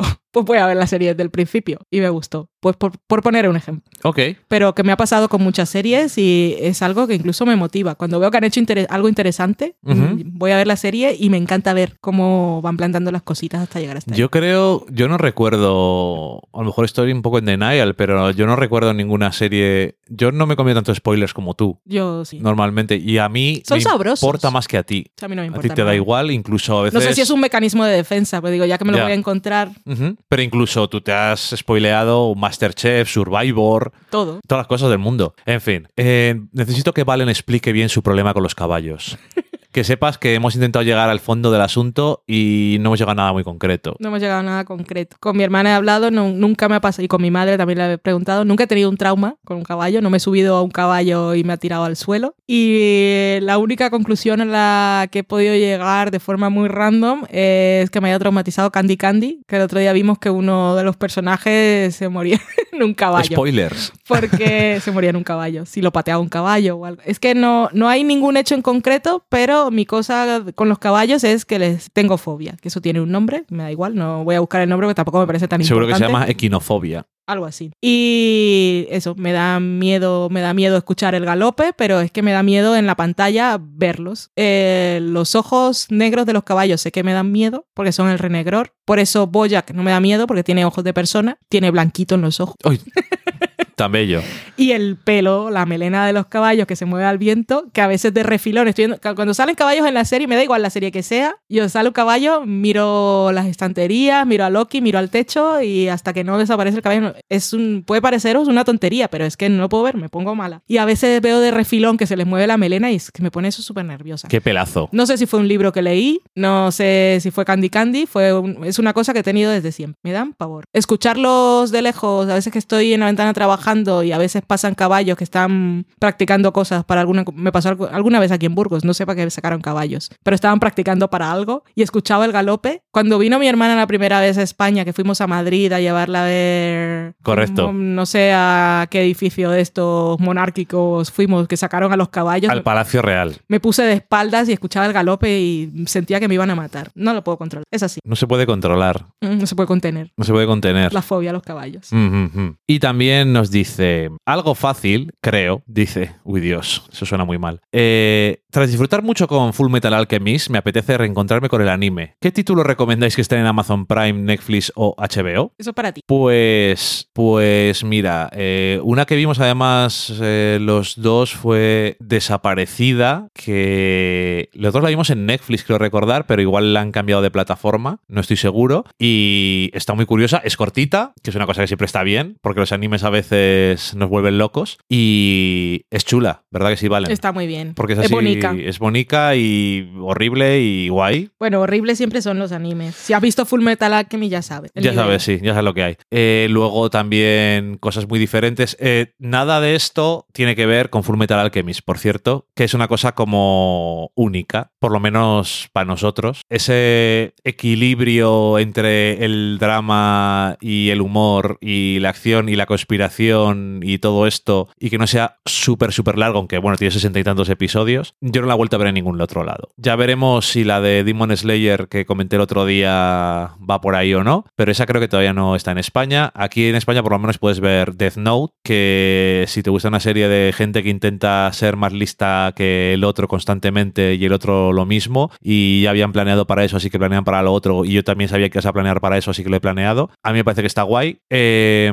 eso sí, eh, tiene un personaje femenino que no sé, es, too much, no sé ni, por qué. Eh, a mí me gusta mucho One Punch Man porque me hace mucha gracia la premisa y luego cómo la van ejecutando, me parece que está súper chula. Y además la animación, sobre todo en la primera temporada, es espectacular, está muy bien. Si te hacen gracia las cosas de la cotidianidad japonesa, Agresuko es una serie que tiene más profundidad de lo que parece, pero es bastante, es bastante curioso. Es como ver algo así de Hello Kitty, pero que para relajarse de su trabajo está enfadada siempre. de su trabajo en la oficina va a un karaoke a cantar death metal y tiene mucha gracia, la verdad. Pero bueno, también eso, las cosas de la sociedad japonesa que son muy concretitas. Ay, ese otro que vimos los dos, que era así como de magia, de una... Sí, ese creo que todavía no lo han puesto aquí. Ah, Ese está bien. La que dice Valen es de Ancient Magus Bride, que es una serie que a mí me gusta mucho, eh, no sé cuándo volverá, pero que, porque además el primera temporada tiene un final que puede ser el final, pero creo que hay más, porque por lo menos mangas han salido después, en España también. Creo que aquí no la han puesto todavía, pero es una serie que es muy rara porque tiene el material perfecto para ser súper sexista,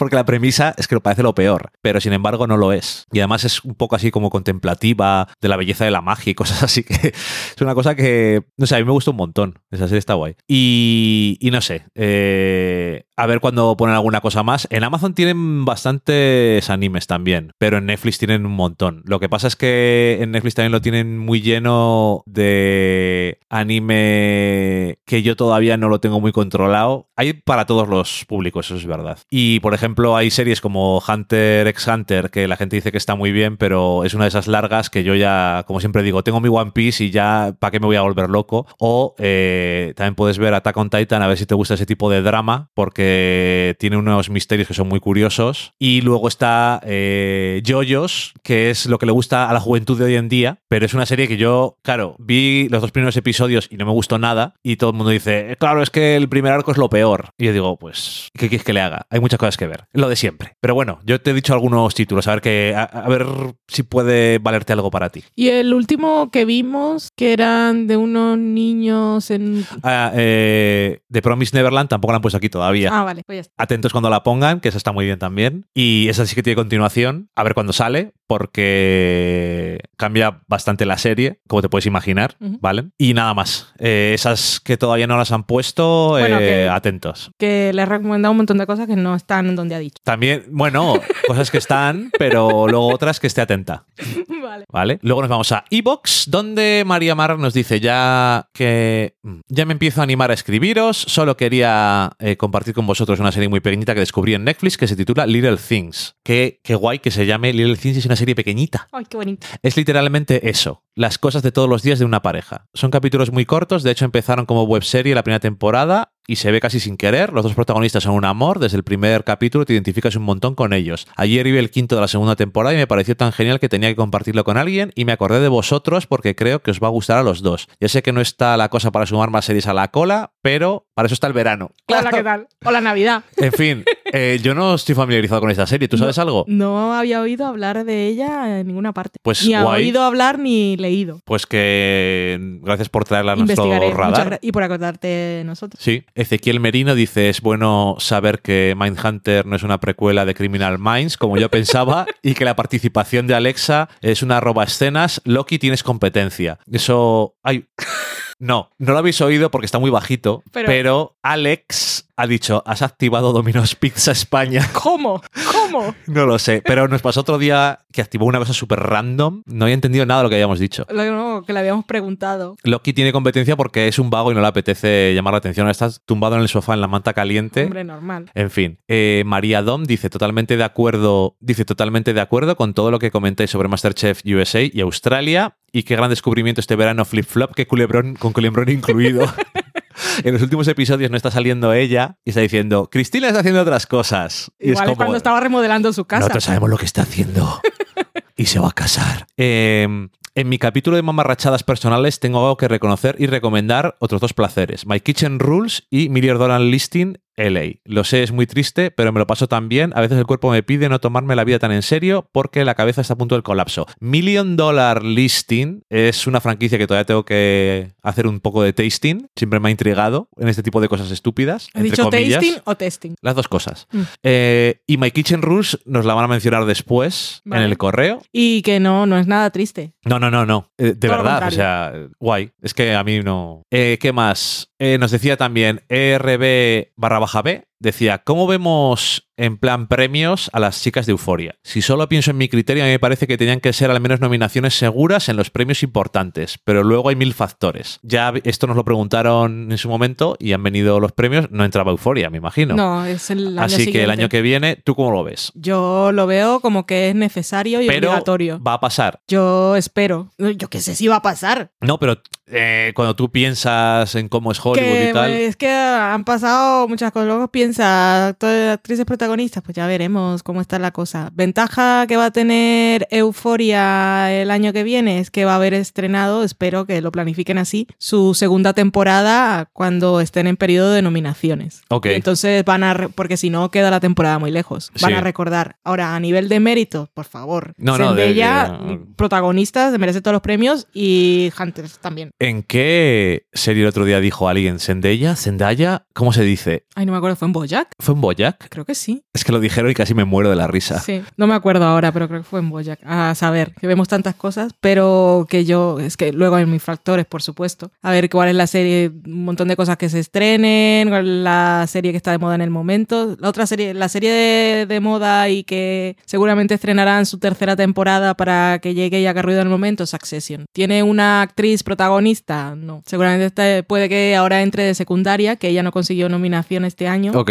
Pero yo el de Zendaya es que si no salgo a quemarlo todo. Ok. Eh, Ezequiel, Nominaciones seguro. ok. Ezequiel Merino decía, ¿hay una serie de cuatro bodas y un funeral? Qué innecesario, ¿verdad? La película ha envejecido mal, pero sigue siendo adorable y la canción es preciosa. ya que estáis con reviews de series viejunas, ¿para cuándo un equipo A o coche fantástico? con la explicación del cambio de modelo de las temporadas de La señora que acompaña a la muerte, me ha aclarado porque mi pecho de DVDs es solo la tercera. Que es la señora que acompaña a la muerte, ¿qué dice? ¿Jessica Fletcher? La señora que acompaña... ¡Ah! Yo, es que me ha parecido tan raro. Yo pensaba que estaba hablando del del equipo A Coche Fantasy y yo, la señora que acompaña a la muerte, pues igual veo las series. Bueno, total, que ella- él dice que su pack de DVDs es solamente hasta la tercera. Y dice, "Mm, igual ahí con las cosas estas... Bueno, eh, Carlota Garrido decía, qué buen programa, comparto mucho lo que decís sobre Succession, que me flipa y me hace mearme de risa. Unbelievable, no la vi, me tira para atrás el tema, pero me apunto. Te va a gustar, Carlos. Te va a gustar cómo abordan el tema, porque es súper nuevo. Ok, César Ariel Ruiz Díaz dice, hola lindas personas. Los saluda César de la tierra del mate y el tango, aunque por mis venas no haya nada de eso. Simplemente me encantaría que comenten la peli Booksmart, ya que me gustaría escuchar su visión sobre esta maravilla en visión. Saludos chicos, se los quiere por estos lados. Booksmart la vimos hace un tiempo ya. Claro, es que el tiempo pasa muy así. A mí me gustó mucho. A mí me encantó. Qué gran película. Qué bonita. Además, Qué protagonistas tan ellas diferentes estaban- de las historias de instituto. Mm. Qué amistad tan preciosa. Qué, qué, qué fans son la una de la otra y cómo mola. La verdad es que sí. Y te ríes un montón y luego cuando hay conflicto dices, "Ugh, me duele. Mm, mm. porque me estaba gustando este asunto. Tiene un par de running gags que son súper dirty y, y graciosos. Es que me estoy acordando de lo del oso. Bueno, los padres que salen de una de las protagonistas, que son, creo que es Lisa Kudrow y... Ay, el otro no me acuerdo cuál era, el de Last Man on Earth, me parece. No sé cómo se llama. son muy graciosos, intentan Sí. hacer hip parents y tal. Bueno, eh, Olivia Wilde yo la veo bien Ah, muy bien. como aquí veo que esta es mi primera peli, cuidado que voy. Eso es. Así que guay, a ver, Y ojalá nadie la detenga. a ver qué más hace. Eh, Ezequiel Merino, no, que nos decía también, que nos habla por Evox, dice, la mejor forma de decir cuán buena es Boya Horseman es que el protagonista es un caballo y Valen la ve. Para la sobremesa, ¿por qué desapareció en la sección de Valen no ha visto? Les gustaba. A la gente le gusta eso de las películas esas que todo el mundo ha visto, pero menos El tú. mundo viejuno. Sí, los 80 valen no estoy trabajados. No, Bueno, nada. y dice, no acabasteis con toda la lista que era previsi- previsible. Registrad el formato, por cierto, nos dice. Que las Pepis os quieren copiar un programa de cada cuatro solo de feedback. Esto no se puede... No creo que lo hayamos inventado nosotros. No sé si literalmente lo hemos copiado de algún sitio o no. Yo diría que no. No, no me acuerdo. No me acuerdo, pero vamos. Lo que sí te puedo decir, Ezequiel, es que eh, la sección desapareció y Valen viendo películas que no había visto, no ha visto ninguna más. Y yo tengo otra cosa que decirte y es que no te preocupes porque nuestros abogados han sido notificados y van a hacer un cease and desist de esos a las Pepis. Ay, ¿Cómo vas a hacer? Preparaos. ¿Vas a hacer una demanda a las Pepis? No, es que eso suena... Suena como adorable, ¿no puedes hacer eso? No puede. En fin. Y para terminar tenemos un correo que nos manda María Moar, que nos saluda a los tres. Antes que nada, daros las gracias una vez más por vuestro maravilloso trabajo. Me da la vida escucharos. Es como si me hablarais a mí. Estamos hablándote a ti, por cierto. Esto, este programa es para eso. Ok. Otro, otra vez tendremos menos que leer, porque no serán tres meses. Es como si me hablarais a mí, y lo estamos haciendo literalmente ahora. Eh, como si estuvierais sentada en el sofá con vosotros, escucho otros podcasts de series, pero suelo saltarme las partes en las que hablan de series que no me interesan, rollo superhéroes y demás. Pero a vosotros me gusta tanto escucharos que hasta disfruto de Dani hablando de Watchmen y el Mandaloriano, Oh, aunque no entiendo ni una palabra. yo tampoco, no te preocupes. Se nota ya porque yo creo que es ya marca registrada de nuestro programa cuando yo estoy, a- cuando me dices tú, habla tú y entonces empiezas a hacer interjecciones que no tienen ningún puñetero sentido. Como decía la gente, la gente no. Como el locutor decía, y la chica. eso es, el locutor y la chica. Inolvidable. Es que es inolvidable, es... Oh, oh. En fin, los que no lo sepáis, hay un programa que se llama así, podéis buscarlo. Enlace, vale. Ok. Es que es too much. Eh, se acerca el final de año, las listas de lo mejor y lo peor. Me puedo hacer una idea de vuestros, de las vuestras por los comentarios que vais haciendo, pero la verdad es que este año está siendo la cosa difícil. Yo tengo claro Succession, Fleabag, Euphoria, Unbelievable, The Good Fight y seguro que me dejo alguna top, pero sería injusto decir que Fleabag es mejor que Succession o al revés. Son Oh. series que no aportan nada que son series que me aportan cada una cosas diferentes, como si cada una me acariciase una parte distinta del cerebro. Qué poético, pero tienes toda la razón. Y Además, dice, además influye un montón mi estado de ánimo, el momento vital en que las veo y demás. Para estas cosas creo que es importante un segundo visionado para que la opinión sea algo más racional. Bueno, nosotros hemos visto Succession dos, veces, Yo he visto Euforia dos veces. y tú has visto Euphoria dos veces. Y Igual de fan loca que siempre. Y lo que decíamos antes cuando estábamos haciendo el top de la década, es que decir que una serie es mejor que otra es comparar manzanas con peras, con naranjas, no sé cómo es la expresión. Voy a decir plátanos con naranjas que no se parecen en nada. Reflexiones herecidas aparte. Oye, yo creo que es mejor comparar, comparar, comparar cosas que no sean fruta. Me gusta más. Una lámpara y un plátano. Ok. Loki y una mesa. No, ya, lo que no puedes comparar con nada porque siempre gana. Ok, reflexiones seriefilas aparte, vamos con el salseo. Mi terapia después de un capítulo duro de Unbelievable, por ejemplo, es ponerme una sitcom o algún reality para desconectar del mundo real. Así que vamos al lío. Tema Masterchef Australia. Resulta que ya tenemos nuevos jueces. No me había enterado. Yo tampoco. Una chica que me suena de algún otro programa de cocina, un ex concursante que parece majo y otro chico que me suena pero no sé de qué. Para mí la buena noticia es que el programa sigue. Está claro que no van a tener la misma química y la gracia del trío anterior, pero yo les voy a dar una oportunidad. Yo también, Yo la también. verdad. Es que el formato me gusta. Por otro lado, resulta que Gary y Matt, anteriores jueces de Masterchef, van a hacer un nuevo programa junto con Manu, que es el juez de My Kitchen Rules. No sé dónde se va a poder ver este programa ni cuándo, pero ya, pero, eh, pero ya me tiene buena pinta, porque además de nuestros Gary y Matt, Manu me encanta. Bueno, es que no sé si veis My Kitchen Rules, pero es mi placer culpable número uno. Ya, ya sabéis que lo de culpable nada. Esto es placer. Si no lo habéis visto nunca, os lo recomiendo mucho. Me apasiona. No, lo hemos visto nunca. No sé cuál es. My Kitchen Rules yo sé que existe, pero además sé que también es un formato, creo que también es británico. Es que no sé cuál es. Bueno, tendremos que ver. Y otro follón que me gustaría eh, comentar es el de Project Runway. He visto la última temporada sin Heidi Klum ni Tim Gunn y la verdad es que ni tan mal. Ah, pues A yo no ver, me había atrevido. no es lo mismo, está claro, pero creo que me sigue gustando porque el nuevo mentor, Cristian Siriano, me cae bastante bien. Es súper abrazable. Eso siempre está bien. Eh, la presentadora no lo hace mal, pero es que te comparen con Heidi Klum es injusto. Siempre y en Por cualquier supuesto. circunstancia. Es como si comparas a Loki con una mesa, con el vino, con Dios, pues para los que creen en. Es verdad.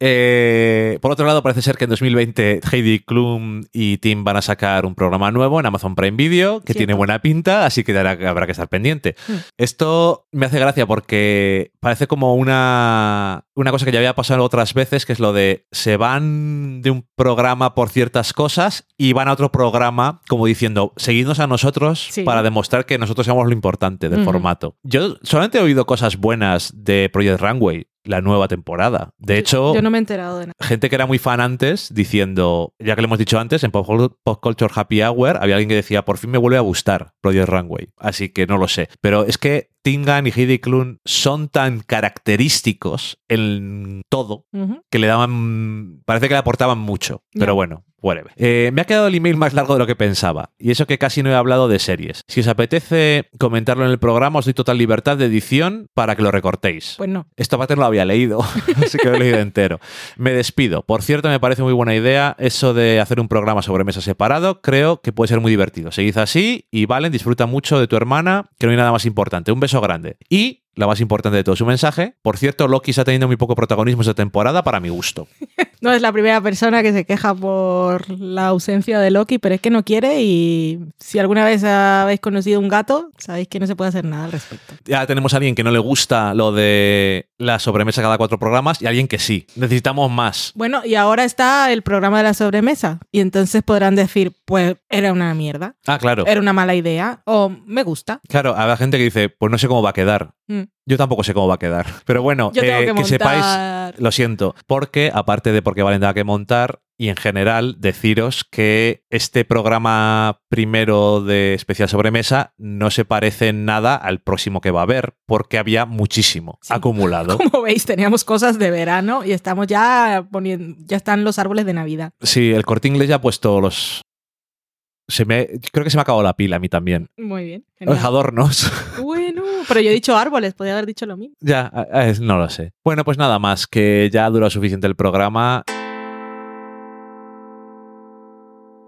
Espero que una colección tan random de pensamientos os guste. Entiendo que si os gusta escucharnos puede que nos disguste la cosa, pero eso, que la próxima vez dentro de otros cuatro programas, ya el año que viene me imagino, eh, según nuestra pizarra, el 25 de enero tendremos otro programa de estos y será mucho más corto Sí. es lo que tiene. Y nada más, que muchas gracias a todos por estar como siempre, que han sido ocho años que han sido muy interesantes estos de hacer un podcast, esto de pasarnos al quincenal pues ha sido una necesidad de la vida y oye, yo creo que no, tampoco está quedando mal. Es gracioso porque cuando hacíamos semana a semana a veces nos costaba decir de qué íbamos a hablar y ahora cada 15 días ya es lo suficiente para que tengamos cosas de sobra.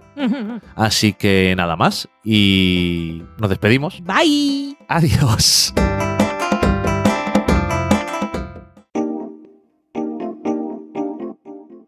Acabáis de saborear un programa del podcast Del sofá a la cocina. Para prepararlo hemos usado los siguientes ingredientes. Un Dani, una Valen y una licencia Creative Commons, reconocimiento no comercial compartir igual.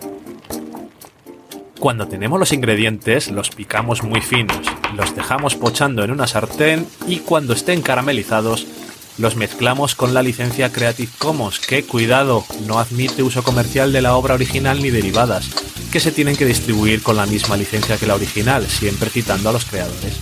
Después de 10 minutos, condimentamos la mezcla con iTunes, iBooks, Twitter y un poco de Facebook. Si no encontráis las adecuadas en el mercado, buscad el nombre del blog. A continuación, introducimos en el horno y, después de 30 minutos, lo servimos aderezado con música distribuida con licencia Creative Commons a través de Jamendo. Al final del post correspondiente vienen especificadas concretamente. Si tenéis alguna duda con respecto a la receta o a cualquier otra cosa, podéis preguntarnos a través del correo electrónico del sofá a la cocina @gmail.com. Buen apetito.